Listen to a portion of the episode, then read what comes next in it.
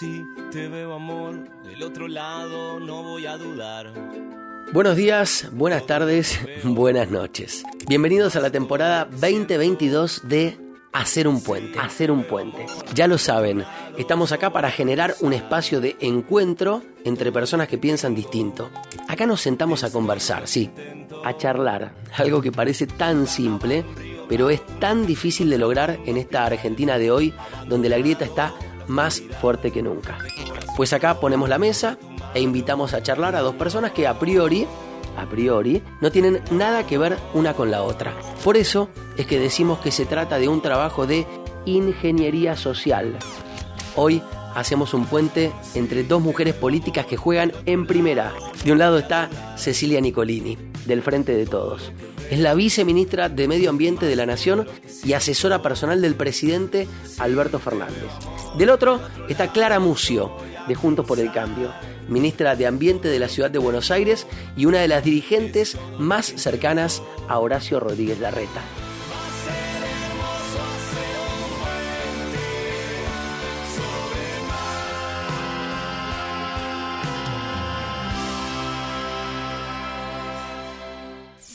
Bueno, estamos acá con Cecilia Nicolini y con Clara Mucio.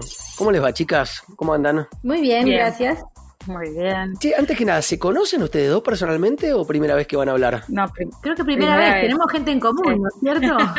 acabamos de descubrir que tenemos gente en común, mucha gente muy querida, eh, pero no, no nos conocemos, así que bueno, nos falta la oportunidad después de esto. Bueno, lo primero que me gustaría pedirles es, en un minutito, 30 segundos cada una, que se presenten, ¿no? Y después les voy a contar cómo es la práctica del programa. A ver, Ceci, contanos quién sos. bueno, eh, actualmente, como dijiste, soy secretaria de Cambio Climático y también asesora presidencial ad honorem. Soy politóloga.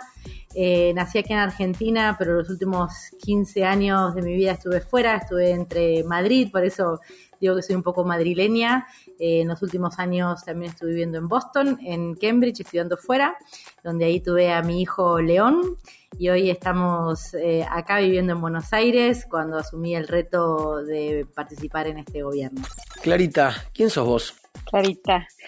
Clarita, principalmente una mujer muy apasionada de, de la vida. eh, tengo 41 años, soy mamá eh, de dos mujeres, Feli y Bernie, hasta el momento, y estoy esperando mi tercer hijo después de siete, casi ocho años. Eh, un varón que viene en dos semanas en camino. Me dedico a la gestión pública hace 15 años, más o menos, eh, y hoy me desempeño como ministra de Espacio Público y Urbana de la Ciudad de Buenos Aires. Y casi hice toda mi carrera en el gobierno de la ciudad, siempre en ese mismo ministerio. Así que yo siempre digo que soy parte ya de, de- del mobiliario de, de espacio público de la ciudad, porque entré en el 2010 y bueno, nada, tengo la suerte hoy de, de poder liderarlo. Así que un poco eso. Bueno, vamos a ir a la primera parte del podcast, que tiene básicamente la intención de tratar de buscar algunos acuerdos en materia política entre dos personas, en este caso, una dirigente del Frente de Todos y una dirigente de Juntos por el Cambio. Van a tener tiempos limitados para responder y cada vez que eh, se cumple ese tiempo yo les voy a dar una pequeña señal para que sepan que tienen que ir terminando. El ruidito que van a escuchar es este, miren. Vamos a arrancar por Ceci, que trabaja en el gobierno de la nación. La primera pregunta para las dos, y arranco por Ceci, es esta. Ceci, ¿qué hizo para vos el gobierno en el que trabaja eh, Clara o el espacio político en el que trabaja Clara que te haya gustado?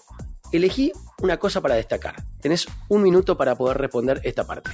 Bueno, yo creo que por eh, la responsabilidad que desempeño ahora, sin duda, eh, las políticas climáticas que se desarrollaron durante el gobierno anterior eh, y que no solamente hoy sigue en pie y que las estamos potenciando y las seguimos robusteciendo a partir de la entrada en vigencia también del acuerdo de Escazú, poniendo en marcha el Consejo Asesor Externo del Gabinete Nacional de Cambio Climático, también, digamos, incrementando las ambiciones en términos de los objetivos que, que tenemos para la reducción de emisiones y el trabajo que estamos haciendo. Me parece que pusieron en marcha una política climática que es transversal, que además de alguna manera nos hace pensar en cómo queremos desarrollarnos como país en los próximos 20, 30, 40 años y que a partir de la aprobación del Acuerdo de París y la sanción de la Ley de Presupuestos Mínimos de Adaptación y Mitigación al Cambio Climático, que después nosotros reglamentamos, creo que es una, una política eh, muy importante y que es necesario seguir eh, trabajando.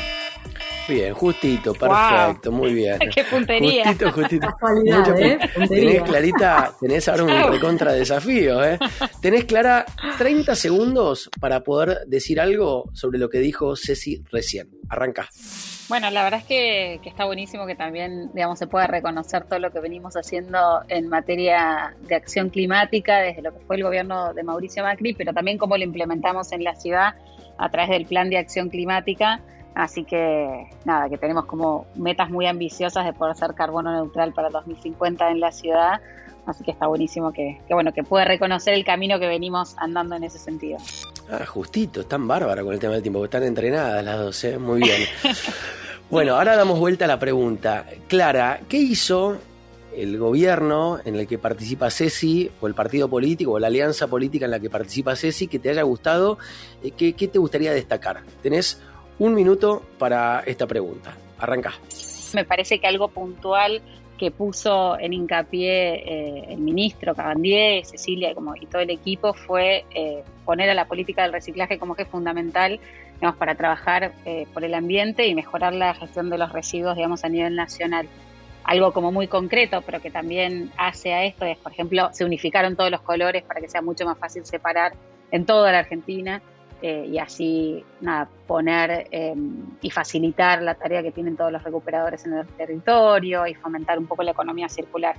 Parece que es como digo, bajando a tierra algo que a mí me toca en forma concreta llevar adelante en la ciudad, es algo que veo eh, que están haciendo bien y que incluso al principio de la pandemia trabajamos muy bien con Sergio Feredovisky, con Juan, en ese sentido.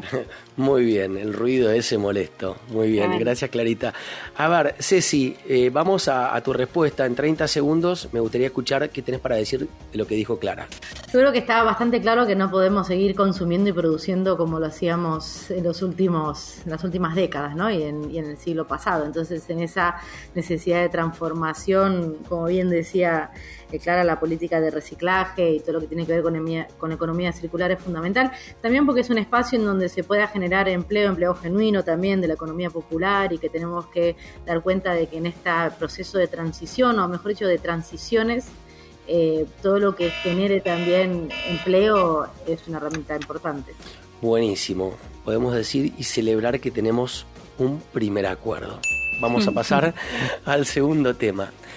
Ceci, te quiero preguntar, y vas a tener también un minuto para hablar sobre esto, ¿qué hizo el partido o el gobierno del que participa Clara que te gustaría marcar a vos desde el otro lugar? ¿Cuál sería tu crítica constructiva? ¿Qué te gustaría marcar a ese espacio? Yo creo que no, es, no, no, no puedo dejar de mencionar algo que, que, tiene que ver también con el desarrollo sostenible de, de, un país, es la cuestión de la deuda, ¿no es cierto? Una deuda insostenible que se contrajo con el FMI, que es la más importante de la historia de ese organismo, por 44 mil millones de dólares.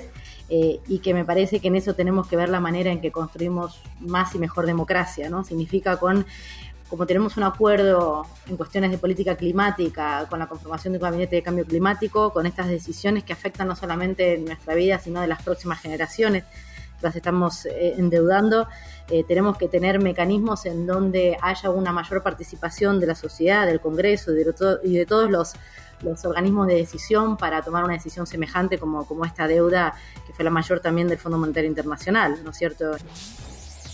Clara, ¿qué te gustaría decir en 30 segundos como respuesta a esta crítica constructiva que hace eh, Cecilia sobre una decisión que tomó Juntos por el Cambio? Arranca.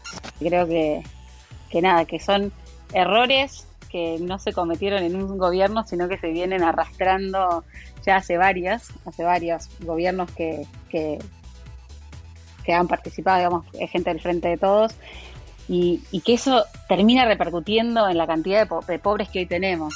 Bien, celebro igual que lo estén hablando, fíjense, como para destacar, la tranquilidad y la amabilidad con la que se puede hablar un tema sin, sin discutir o sin pelear, me refiero, algo que, otras personas, digamos, discuten con tanta a veces conflictividad, con tanta belicosidad. Así que vamos a dar vuelta ahora el, la pregunta y le quiero preguntar a Clara, digamos, ¿qué te gustaría marcarle como crítica constructiva al espacio político o al gobierno del cual forma parte Ceci? Tenés un minuto. Bueno, yo voy a seguir en tema ambiental, que me parece que, está bueno que podamos hablar de esto. Yo creo que, mm, eh, como decía antes, ¿no? Hay intenciones a veces genuinas. Me parece que muchas, que muchas veces se mete la política en, algunas cuestiones, principalmente eh, lo vi o lo vivimos con, la ley de envases, que me parece que es una excelente oportunidad que aún tenemos para discutir y profundizar todo lo que es el tema de, residuos de manera más seria y profunda. Y, Cecilia justo hablaba, ¿no? O sea, de generar empleo genuino, eh, de promover más la economía circular. Me parece que, que sería fundamental, digamos, pensar en este tipo de normativos no solamente como eh, imposiciones o gravámenes que se les pongan a las empresas, sino trabajar mucho en todo lo que tiene que ver con la ley eh, o con leyes que, pongan la responsabilidad eh, en los productores y sobre todo en entender cuáles son esas reglas que queremos poner, ¿no? O sea, no dejar que los productores produzcan consumiendo todos los recursos que tenemos, sino ahí empezar a, marcar el camino. Bien. Ceci, ¿qué te gustaría decir en 30 segundos de esta crítica constructiva que, que está siendo clara? Tenés 30 segunditos, dale. No, por supuesto que estoy de acuerdo. No hay nada más importante que, sobre todo en las políticas que tiene que ver con un desarrollo sostenible y en este caso que tiene mucha relevancia, relevancia a las ciudades, es crear todos los marcos de, gobernanza y de normativa para que esto sea claro, para que genere también los incentivos adecuados eh, que puedan producir generar mayor empleo y que sean políticas de transformación eh, genuinas, ¿no es cierto? Y que en, eso tiene que ver justamente poder eh, ponernos de acuerdo y, trabajar en esto de manera coordinada. Quizás no hay tan acuerdo acá, es cierto, pero festejo que algunas cosas hayan llegado a un punto de muy buen diálogo, me parece, y de, poder seguir trabajando. Eh, les recuerdo que estamos acá charlando haciendo un puente entre Ceci Nicolini, que es la viceministra de Medio Ambiente de la Nación, y Clara Mucio, que es la ministra de Ambiente de la Ciudad de Buenos Aires, una dirigente o dirigente, como más les guste, del Frente de Todos, y otra... Dirigente está bien. Dirigente está bien, muy bien. y otra de eh, Juntos por el Cambio. Vamos a pasar a la parte siguiente, que es convéncela de algo. A ver, Ceci, tenés un minuto para persuadir a Clara y convencerla de algo que vos creas que, digamos, que, Clara puede o cambiar de opinión o tomar tu opinión como, como algo positivo. ¿Qué le dirías? Tenés un minuto. Ay, tengo tantas cosas. Bueno, eh, me enfoco en algo que necesitamos conseguir eh, ingresos y financiamiento para, sobre todo, todo lo que es la, política climática. Entonces, me parece que la iniciativa que apunta a regular la renta inesperada generada por el shock de la guerra en Ucrania eh, es una política que es necesaria para todo lo que significa la redistribución de, los ingresos, ¿no es cierto? tenemos millones de seres humanos que entraron en riesgo por esta guerra y muchos y muy poquitos que ganan muchísimo, ¿no es cierto?, con este efecto. Entonces, necesitamos dar un debate real de cómo queremos vivir no solamente en Argentina, sino en el mundo, ¿no? En esta sociedad donde por, una cuestión algo tan terrible como es una guerra, eh, digamos, muy pocos ganan y, muchos están muy afectados, ¿no? Entonces, ¿cómo hacemos para poder revertir esa situación y, poder igualar, ¿no es cierto? Entonces, este debate se tiene que dar en el Congreso y creo que es una obligación como ciudadanos de, de hacerlo más allá de la fuerza política. Ay, qué difícil te la pusieron clara, querida. Dale, tenés 30 segundos, toma. Dale. En 30 segundos voy a intentar tener una respuesta. Yo creo que en nuestro país lo que se debe, o más allá de hablar de, la renta, es que seguimos generando tributos eh, e impuestos y no sé si tenemos más de 160 impuestos y seguir pensando si más es necesario. Eh, digo que creo que nosotros de verdad lo que tenemos que hacer es, nada, es fomentar como el crecimiento económico, actividades eh, económicas, generación de empleo genuino, como hablábamos antes, ¿no? Reconociendo economía popular, pero digo, no sé si siempre es generando más, más, más tributos. Y bueno, la renta inesperada es esa. Bueno, no importa. No, estuvo muy convencida Ceci, me parece. ¿eh? Eh, es que, No, es un, no, es un, tributo más, sino que es justamente una renta inesperada. Entonces, ahí da la, la, manera extraordinaria que hay que, que, hay que abordar. Bueno, tienen ahí un tema, pues, si se quieren juntar después de que Clarita sea mamá, a tomar una, una cerveza, un vino y lo La convenzo de que todo eso lo invertimos en política climática, estoy segura que entonces ahí me va a apoyar. Ahí, te va a apoyar. Es que es difícil bueno, pensar que eso va a pasar. bueno, eh, de eso lo charlamos después ustedes tranquilas. Bueno, Clara, tenés un minuto para convencer a Ceci de algo que vos creas que ella puede aceptar y que sea una propuesta de repente tuya o de tu espacio político. Dale. Bueno, justo, justo estamos con un proyecto que, que a mí, nada, me, me convoca mucho. Nosotros tenemos un, poca superficie verde en la ciudad y una ciudad tan construida, ¿no? Una necesidad muy grande de seguir ampliando estos espacios. Eh, y presentamos eh, eh, un plan que es que, se llama Calles Verdes, que es transformar superficie, digamos, hoy de asfalto, de veredas, en espacios verdes para la ciudad. y proyectos muy, muy emblemáticos como transformar la avenida Honorio Porredón en un nuevo espacio verde. Además de que si el gobierno nacional me da el playón ferroviario, quiero hacer otro parque ahí, como estoy haciendo en policiales, pero... Va con mangazo, muy bien. Claro, pero necesitamos el apoyo del frente de todos bueno, a ver, Ceci, en 30 segundos contanos si Clara te convenció de esto todo lo que sea espacios verdes para la ciudad, desde ya que lo voy a apoyar, porque la ciudad tiene un tercio de los espacios verdes que recomienda la, OMS. ¿No es cierto? El problema es cuando los proyectos tienen que ver también con desarrollos inmobiliarios y privados, en donde los espacios no están dedicados al uso público que necesita los ciudadanos y ciudadanas de la ciudad de Buenos Aires, la ciudad más rica de la Argentina, ¿no es cierto? En eso sí que tenemos que, poner el, ojo y también lo que, lo que haría es eh, en esto tener procesos participativos de audiencia pública donde pueda participar también la ciudadanía, porque también tiene que ver ver cómo transformamos esos espacios públicos en esta avenida. Eh, ¿Pero te convenció al menos de la idea, sí o no? La idea de espacios públicos desde ya, hay que ver cómo se implementa y en dónde. Muy bien, pero te convenció. Están para el vino posterior. Eh, después se toman un vino y lo verdes, Espacios verdes públicos siempre. Me parece muy bien. Bueno, Creo que venimos bien, che, ¿o no? ¿Cómo vienen bien ustedes? Y me, encanta la del vino después, porque no sabes lo que extrae una copa de vino. Está muy bien. Bueno, miren que las voy a comprometer cuando termine el podcast de que se junten, ¿eh? No, no, de esa no zafan. Bueno, esto, la, parte que sigue, seguimos con, este segmento de acuerdos, entre comillas, políticos entre Cecilia Nicolini y Clara Mucio. Es una especie de que levante la mano el que cree que, ¿no? Entonces le voy a decir esto y cada una me va a decir si, si está de acuerdo. Tienen 20 segundos, no les voy a poner la alarma acá, traten ustedes de ser lo más breve posible. A ver, que levante la mano el que cree que el Estado tiene que asegurar educación y salud pública para que el acceso a las mismas no dependa del poder adquisitivo de las personas. ¿Levantas la mano, Ceci? Yo sí, por supuesto. Soy una convencida de que esto es así. Creo que lo demostró más que nunca la pandemia y es una herramienta fundamental para poder generar sociedades más igualitarias, sociedades más justas. Clarita, ¿levantas la mano? 100%. Eh, hay un poco como, como decía Cecilia, creo que la cuna en donde uno nace no puede determinar el desarrollo posterior de la persona, así que tener accesibilidad a los derechos básicos es sumamente fundamental. Espectacular. Que levante la mano el que cree que nada ni nadie puede impedir que un chico o una chica cumpla con los 190 días de clase. Clarita, ¿levantas la mano?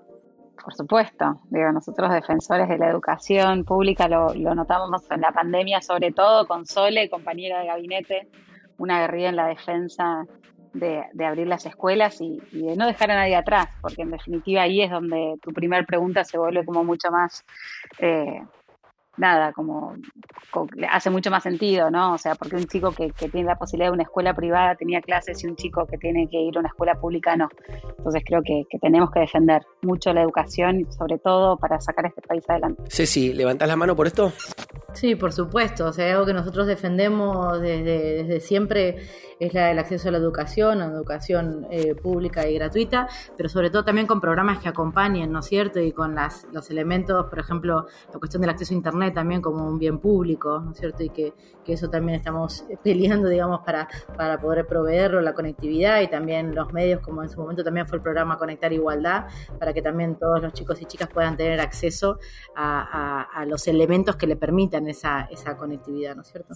Bueno, tema de actualidad, si lo sé el que viene que levante la mano el que cree que los planes sociales no resuelven de fondo los problemas económicos de los beneficiarios y que hay que ir a un modelo nuevo de asistencia más de corte temporal o circunstancial. ¿Levantas la mano, Ceci, por esto? Sí, yo creo que todo esto hay que seguir innovando y seguir avanzando por, por darle también em, la sostenibilidad a las personas que más lo necesitan, ya sea con un plan social o con una herramienta también. La gente lo que busca también es trabajo y trabajo genuino, pero me parece que de alguna manera también denostar el rol que, tuvieron, sobre todo durante la pandemia, ¿no? Que, las organizaciones y la posibilidad de que las personas puedan acceder a, un plan social para darle de comer a su familia es, es Bien. importante. Clara, ¿levantás la mano por esto? Sí, levanto la mano, eh, pero digo, estoy eh, convencida de que el plan no puede ser eterno eh, y, que nosotros lo que tenemos que, lograr de verdad es, como fomentar el laburo y que sea una herramienta, eh, digamos, que permita a un montón de personas de salir de una situación en concreta, pero, pero que después, nada, puedan, puedan dar ese salto y no siempre depender eternamente de un plan, sobre todo por lo que eso va generando en las siguientes eh, me parece que la cultura del esfuerzo, la educación, el trabajo es que nos hizo grandes a nosotros como patria eh, y me parece que es el, sendero que tenemos que, volver a, tomar. Acá les digo como especialista en comunicación que me parece que las dos están de acuerdo con lo mismo, lo plantean distinto, pero... Eh, lo de nos hizo grande como patria y con lo del trabajo me sonó muy peronista, ¿eh? Me gustó ¿Eh? Bueno, por último, que levante la mano quien, entendiendo que ambos deben ser considerados, un gobierno siempre debe poner por encima al sistema productivo por sobre el sistema financiero. ¿Qué opinas, Clara? ¿Levantas la mano? Eh, qué complejo, pero sí, ponele, sí. Yo creo que un poco lo que veníamos hablando hace un ratito, digamos, con reglas claras, eh, me parece que nada, nuestro país tiene una, una, fuerte deuda a conseguir eh, fomentando la producción en todos los niveles. Y sobre todo en, materia de cambio climático, con reglas más claras, por supuesto. Muy bien, metiendo la bandera ahí siempre. Eh, Ceci, ¿levantas la mano por esto? nada digamos, más perjudicial para el desarrollo de los países, que es la financiarización de la economía, ¿no es cierto? Que vemos en los últimos años, en las últimas décadas, el desacople que hay entre también el mundo de la finanzas y el mundo productivo, en donde nunca produjimos más riqueza en el mundo y nunca fuimos tan desiguales, ¿no es cierto? Esas dos líneas se van desacoplando y generan esta cuestión ridícula que hace que un gerente de finanzas en una empresa cobre 10 veces más que el gerente de producción. Espectacular. Che, festejo, ¿eh? 100% de acuerdo. Muy bien, chicas, ¿eh? ¿Vieron que no es tan difícil? bueno, vamos a la última parte de esta primera sección, que es un ping-pong. tiene que ser muy rápido y yo les pido que... A ver, le voy a pedir a cada una de ustedes que me dé virtudes de las personas que les voy a nombrar. Voy a arrancar por Ceci, que es la viceministra nacional.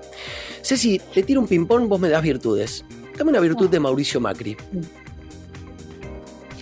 Eh, que le gusta mirar series de Netflix. ¿Y una virtud política? un compañero tuyo de partido me dijo tiene la virtud de haber armado, de ser un partido y llegar a ser presidente. ¿Compartís con eso? Eh, sí, yo creo que eso no es una virtud también, sino que nacer en una cuna de millonarios también tiene esa ventaja. Entonces yo no lo pondría como una virtud esa. ¿Pero le reconoces capacidad de liderazgo a Macri de haber llegado a ser presidente? Eh, bueno, no sé si ponerlo en términos de liderazgo, pero la capacidad de construcción. Ahí está, ahí está. ¿Viste cómo te ayudo? La virtud es capacidad de construir. Dame una virtud, Ceci, de Horacio Rodríguez Larreta. Eh, una virtud que en los momentos más difíciles de la pandemia acompañó al gobierno nacional. Dame una virtud de Patricia Bullrich.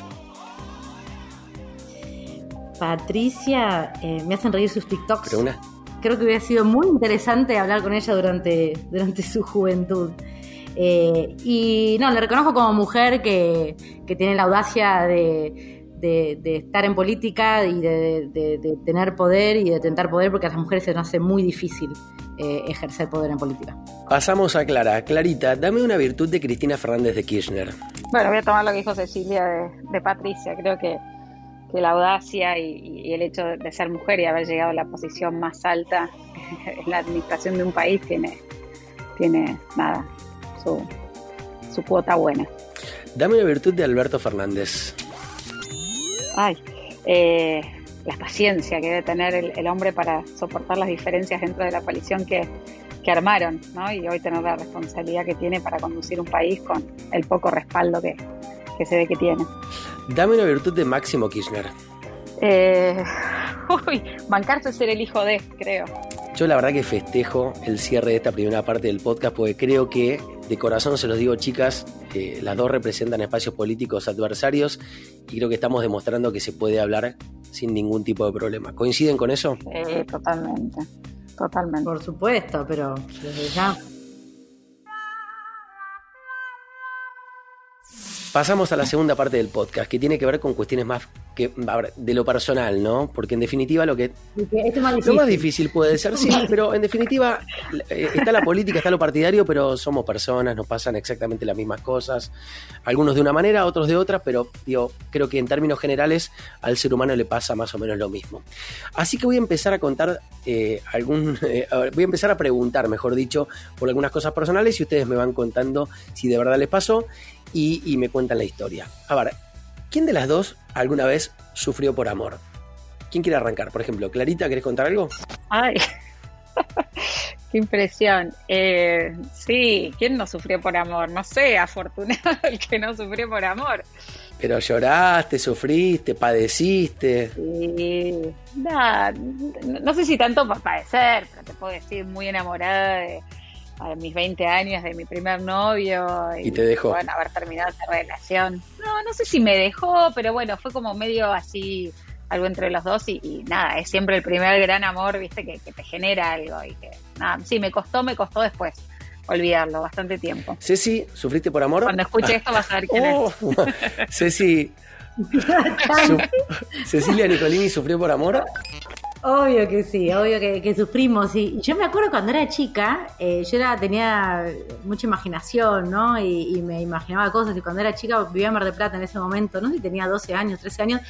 Iba en bicicleta siempre a un almacén cerca de mi casa y me había enamorado del repositor de, del, del negocio, del almacén, que no me daba ni bola. Y yo siempre estaba por ahí comprando estupideces. Eh, y como no me ni siquiera me hablaba, era más grande que yo, yo me había inventado cómo se llamaba, qué hacía y demás, y me había hecho toda una historia de mi relación con él inexistente, ¿no es cierto? Pero cada vez me he dado cuenta que ni siquiera me hablaba y sí, sufría terrible. Eh, bueno, si está escuchando el repositor, quizás ahora se arrepiente, ojo, ¿eh? era un rubio divino Mar de Plata, me acuerdo. Yo era muy eh, ojo que si escucha esto, quizás se siente que se equivocó. Ojota con eso. ¿Viste?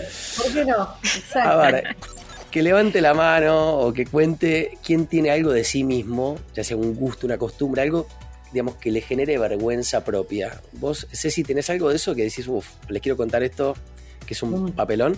Un montón de cosas, un montón. Hay algo que me pasa que tengo eh, memoria a veces para cosas estúpidas o cosas inservibles, ¿no es cierto? Y además, viste que uno, y con la edad, la, la, memoria, viste, el espacio RAM que tenés en la cabeza se va. Entonces, las cosas importantes a veces me las olvido y, me acuerdo de cosas tontas de aparte de hace mil años. Por ejemplo, me acuerdo eh, propagandas o publicidades en televisión pero de arriba abajo, tipo la del dengue de los 90, me la acuerdo entera, me acuerdo películas de Disney, tipo El Rey León, todo el diálogo, me acuerdo de lo de, ¿te acordás la, la, canción Atención, atención, en bicicleta? todas estas publicidades. Tengo una, una capacidad para acordar en memoria de esas cosas que podía recitarles una noche entera un montón de cosas totalmente inservibles y además súper antiguas. Ojo que puede ser una virtud también eso, ¿eh? Eso es una buena para tener. Clara, ¿qué, ¿qué, tenés de vos misma que, te da vergüenza?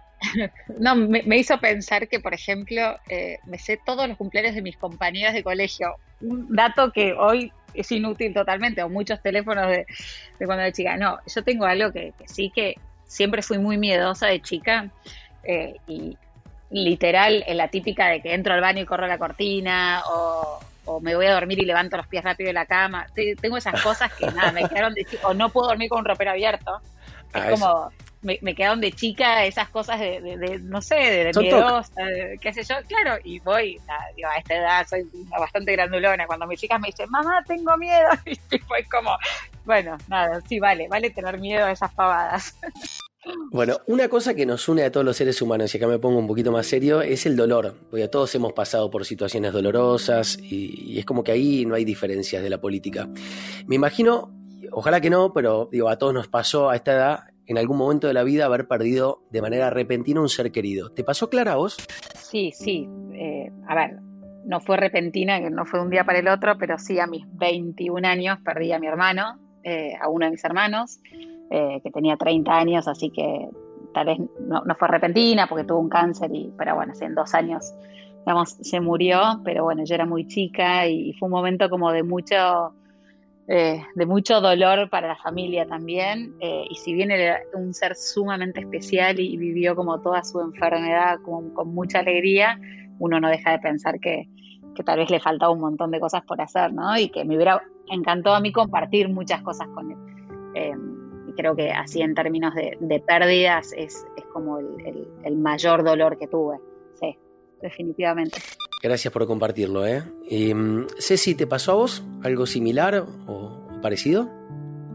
Uf, qué duro, no, no, para nada, la verdad que lo, que acabo de contar, claro, para nada. Vos sabés que en, en todavía, como era mi vida adulta, no, no tuve nunca una muerte así muy, muy cercana. Sí, de mis abuelos, pero bueno, ya fue natural, tenían más de 90 años y demás, así que no, no, no, no he tenido realmente. Lo que sí, obviamente el dolor más fuerte de mi vida fue cuando nació mi hijo, eh, lo tuve que, tener en, terapia intensiva varios días y operarlo al mes una cuestión intestinal eh, congénita, que por suerte salió todo bien y, está todo muy bien ahora, pero fueron, eh, es la peor angustia que he vivido en mi vida, que no se la recomiendo a nadie, muy, muy difícil. Eh, pero bueno, con ayuda de, la familia, de, la pareja y de la ciencia y de los médicos y médicas salió todo bien y para adelante. Me, encanta cerrar con esto porque digo, son conscientes las dos de que en definitiva, más allá de que una es del frente de todos, otra de Juntos por el Cambio, en definitiva nos unen un poco las cosas de la vida personal. Clara, ¿vos sos consciente de esto y compartís esto? Sí, totalmente. Yo creo que, digo, y, y, tal vez creo que es el desafío que, todos los que nos dedicamos a la función pública de la política tenemos un poco que, dejar de lado, ¿no? A veces como determinadas cuestiones tan, o convicciones tan profundas. Eh, ante todo somos personas, todos tenemos eh, nuestras vidas. Creo que, no sé, la, siento a Cecilia una persona muy genuina, buena persona. Sé que tenemos muchos amigos en común, que queremos mucho, así que seguramente que debemos tener más cosas eh, en común que en, que en, contra y creo que, es un poco eso, ¿no? Ceci, ¿compartís? Sí, yo soy una apasionada de la política y de los, mis temas y de mis luchas y las defiendo y discuto con cualquiera, hasta conmigo misma a veces y, demás y, estoy todo el día con esto y, y, hablo o sea, con mucha gente constantemente y uno a veces también le gusta hablar eso con las personas que, que piensan parecido pero que esos, esos días, digamos, que uno quiere hablar de otras cosas, de boludeces o compartir cosas personales, eh, con un vino, con una cerveza, con un whisky, eh, lo hago y, llamo a estas amigas mías que por ahí eso no compartimos cosas, pero que te ayudan también un poco a, conectar con, con otros. Bueno, qué bueno, qué bueno que compartan eso. Vamos a terminar el podcast, les propongo la parte, a mi juicio, más cómica de esto, más humorística, más divertida, así nos vamos riéndonos, porque a mí me encanta pensar cómo se ven los unos a los otros, me refiero, cómo ve una persona del frente de todos, alguien del PRO o de Juntos por el Cambio y viceversa. Así que acá van a tener que meter un poquito de, de acting, ¿no? Van a tener que demostrar un... Es muy difícil, vos sabés que el tema de, la risa y el arte y la...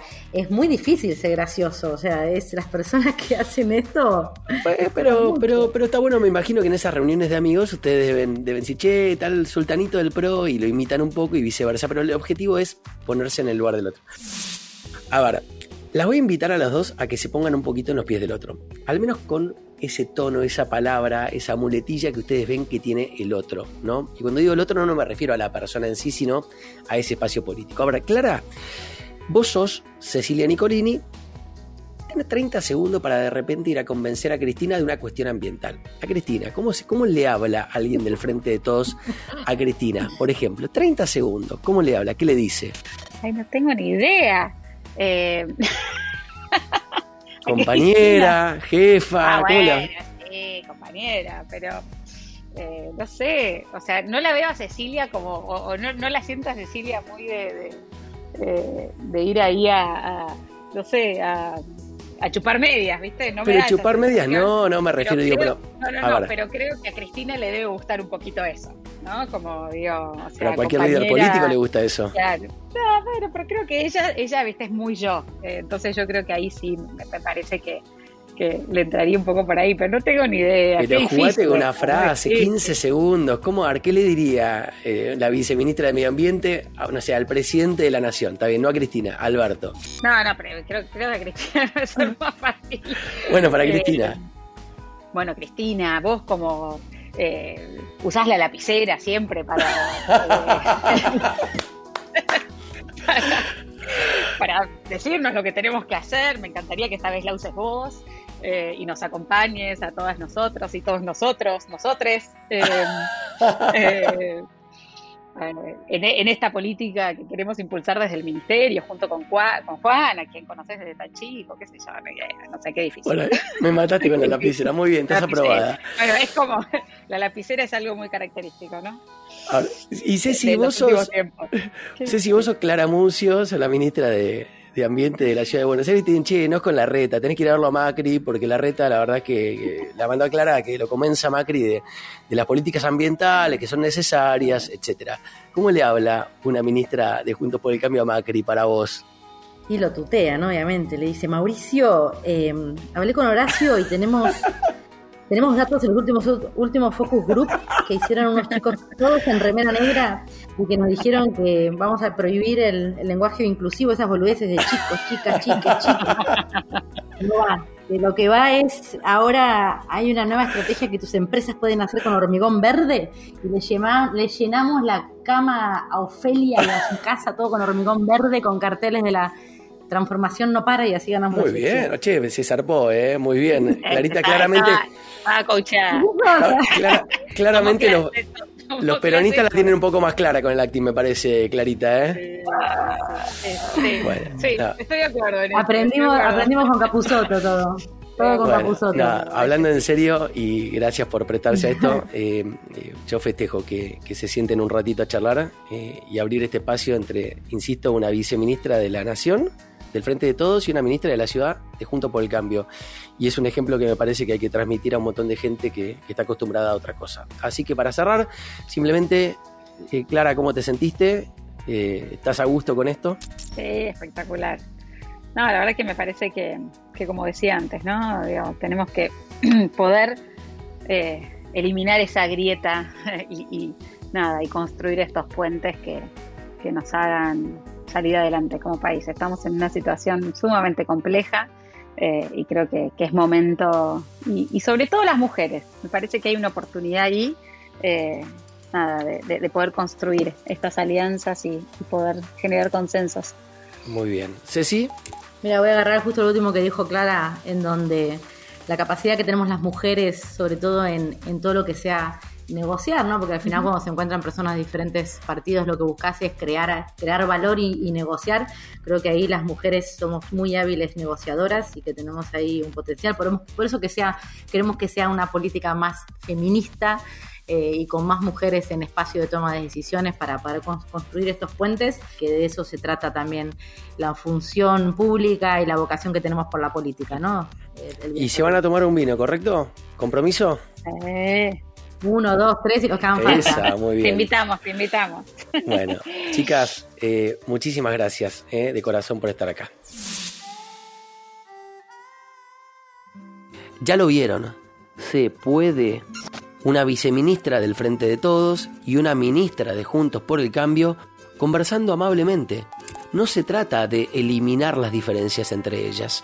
Está bueno que seamos distintos. La cosa pasa por aprender de las diferencias y con eso crear algo mejor. En definitiva, este país funcionará el día en que las políticas elementales trasciendan a los gobiernos de turno.